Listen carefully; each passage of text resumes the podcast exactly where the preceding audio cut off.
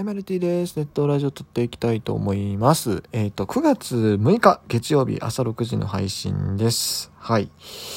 まあね、今日から月曜日ということでお仕事、僕もね、ちょっとあの仕事上の大きな転換点に今日からなるのでね、えー、非常に緊張してるんですが、まあそんな前夜に撮っておるんですけども。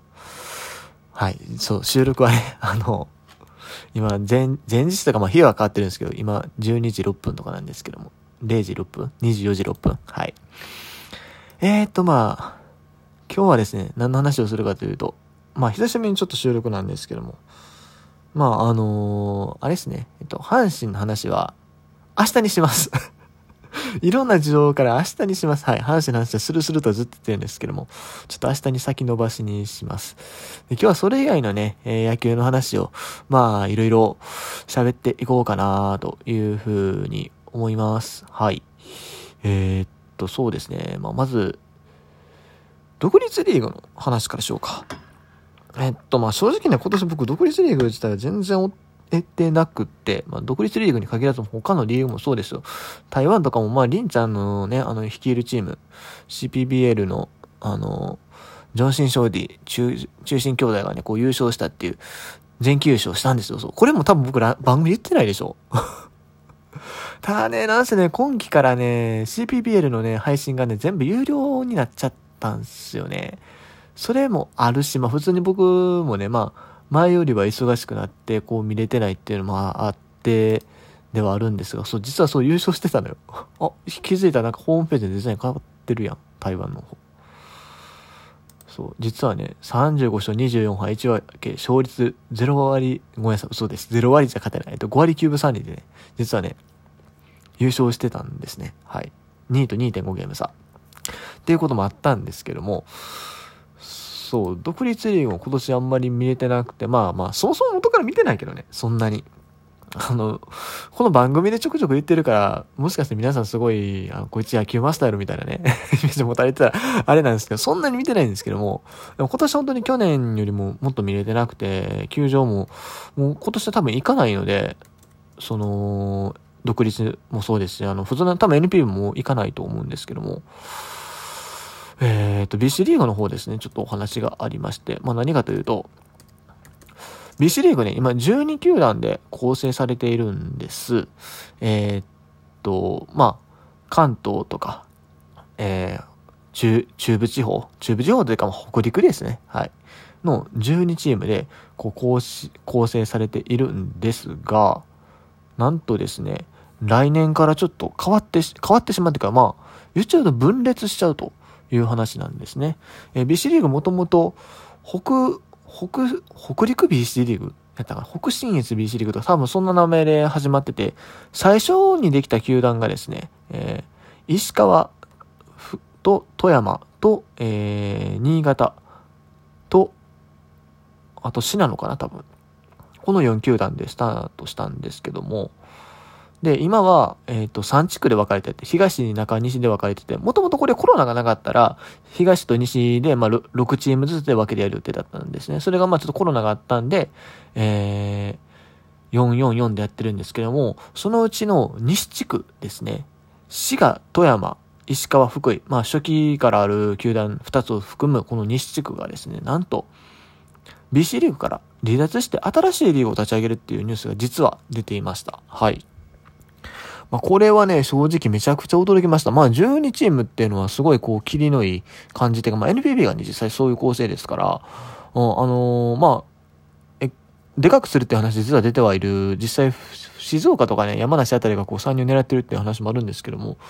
このタイミングでまさかこう西から4つ出ていくと思わなかったんですが、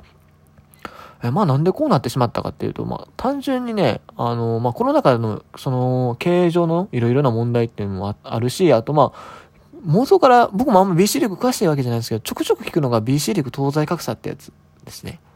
まあ、東の方が結局裕福らしい。まあ特に言っちゃうとまあ栃木がですね、すっごいお客さん入るのよ。もうダントツらしいです。はい。これ、ね、何年か前のね、論文みたいに見つけたんですよ。調べてて。しかもこれ僕の出身大学だったんですけど、たまたまね。えー、っと、それに載ってあるデータを見るとですね、平均観客動員がこう2019年のデータですけども、えー、栃木が1409、その次に多いんだから新潟の730人。もうびっくり。いや、僕はね、もう栃木標準で BC リーグ見てたんですけども、え、全然おらんやんと思って、この前武蔵の試合とか行った時。全然おらんやんってなりましたね。うん、そんぐらいまあ、2019だから西岡が入った年かなはい、なんですけども。そんぐらい飛び抜けてて、まあそれプラス、まあそれ以外で見てもやっぱり西の方が結構いい選手、ごめんなさい、東の方がいい選手が、いい選手が多いっていうか、まあ関東なんでね、シンプルに。お客さんも集めやすい。逆に西の方はっていうと、うーん、滋賀とか結構苦しいですね。滋賀なんか平均300人台。まあ滋賀あんまり強くないんですよね、そもそも。で、福井も、まあこの2019年の後、球団消滅というか、まあ一回立ち上げ直し、別の運営ボタンに変わったりもしてるんですけど、そこもあんま高くない。500人に行かない。石川もそうですね。で、富山だけ500人以上おった。でも、この時多分富山はね、二岡さん監督違ったかな。あ、それ去年かな。ちょっと怪しいんですけども。まあまあ、そんな感じで、まあでもそれでもギリギリ500人みたいな。基本的にはやっぱりこう、東日本の方がお客さん集めてるっていう傾向があって、で、まあ、その中でこう BC リーグ全体の、その、なんていうんですか、ルール的なところに、まあ、他が追いつけない。特に西地区の方が貧しいから追いつけないみたいなのもあったらしい。まあ別にね、西地区の選手育成能力がないってことはあんまりないと思うんですよ。富山とかも、だって、あの、阪神の湯浅くんとか、あと和田幸四郎も富山でしょ、確か。で、しかミリオンスターズも選手出してたはずやし、福井は阪神の片山とかおるしね、滋賀だったら、まあ、1年しかいなかったですけど、あの、山本雄大、あの、DNA の今ちょくちょく一軍で出てるキャッチャーとかね、全然いるんで、そのノウハウがどうこうとかそういうわけではない。まあ、それでもね、BC リーグのその、なんだ、リーグ王者みたいなのは基本的には割と東地区の方が多いので、まあそういう面も、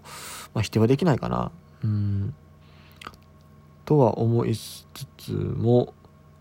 そうですよね。そうよね。はい。うん、まああるんですけども、まあでも、どっちかというとその経済的なところでなんかリーグとして別々になる。まあ別に対立してるとかいうわけじゃなくて、まあ来年以降も全然試合とかは普通に交流試合をやるっぽい流れであるんですけども、なんかそんなことが起こってたりはしました。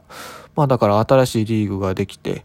えー、BC リーグは逆にチーム数が減ると。一時的にはなるのかなというふうに思います。というニュースを一つ紹介しましたが、まあまあまあ、でもこういうのもね、あの、いろいろ試行錯誤してやっていくしかないですからね。うん。まあ、独立リーグ自体でも数年前に比べて着実に力つけてきてますし、うん。まあその運営上ね、まだまだ厳しいところあると思うんですけども、有名選手が所属するようになったり、プロに行く人数もね、ちょっとずつ増えてきたり、あるいはまこう、シーズン中に、あの、昔 NPB にいた選手がね、こう呼び戻される。まあ、あの、この前の国母選手もそうですよ。あと、まあ、茨城の助っ人とかもね、結構、えー、ソフトバンクとかオリックスに行ったりしてますから、あの、着実に文化としてはね、絶対良くなってきてはいるんでしょうけどね。うん。というお話を一つさせていただきました。で、そしてプロ野球ですよ。そのね、国防哲也をね、取ったね、ロッテが現在首位に浮上したということで、いやオリックスがね、陥落してしまったね。まあ気持ち的にね、やっぱりちょっとオリックス頑張れっていうのは僕の中にありますね。まあパリーグできるだけフラットに見たいっていうのはあるんですけども、やっぱり関西人なんで 結構オリックスの試合も行ってるんでね。うん。ちょっとそこはね、ああ、落ちちゃったかっていうのはあるんですけど、なんせここでね、マスタカがね、離脱したのはきついよね。まあ、ハムストリングどんぐらいかかるかわからないですけども、うーん、まあ、マスタカがいなくてもね、別に勝てなくはない。それはあのね、まあ、言っちゃうと、もやと、シュンタ、このあたりが、あの、しっかり打てれば、僕は全然オリックスはまだ悲観する必要はないんじゃないかと。まあ今回こう2連敗しましたけども、まあどっちかというと投手陣の崩壊の影響なんで、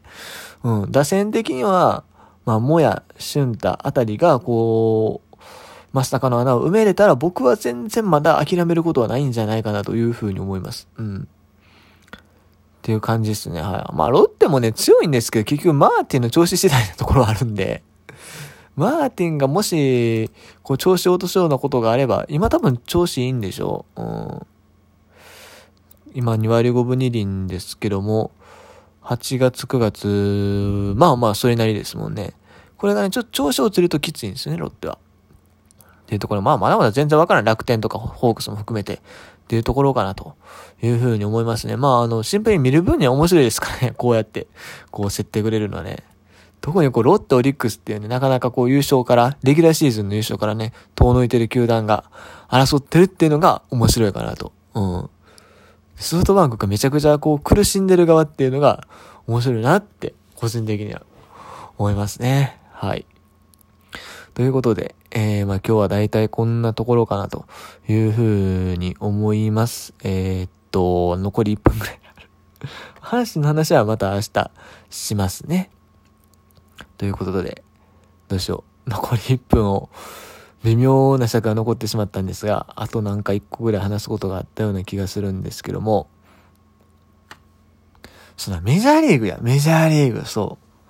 大谷がね、まあまた43号もいいんですけどね、筒子がね、地味に頑張っ、地味じゃないようにも結構ニュースで取り上げられてるからね、失礼に地味っていうと。いやー、さすがですね、正直ね、ここまでね、トントントンとね、結果出ると思ってなかった。うん。あの、ちょっと頑張ってほしいし、まあある程度、正直今年はずっと向こうにおるやろ、来年もワンチャンいてくれるんちゃうかなと、アメリカでね、あの、調子が続けてくれるんじゃないかなと思ったんですよ。こんなうまいことね、ポンポンとね、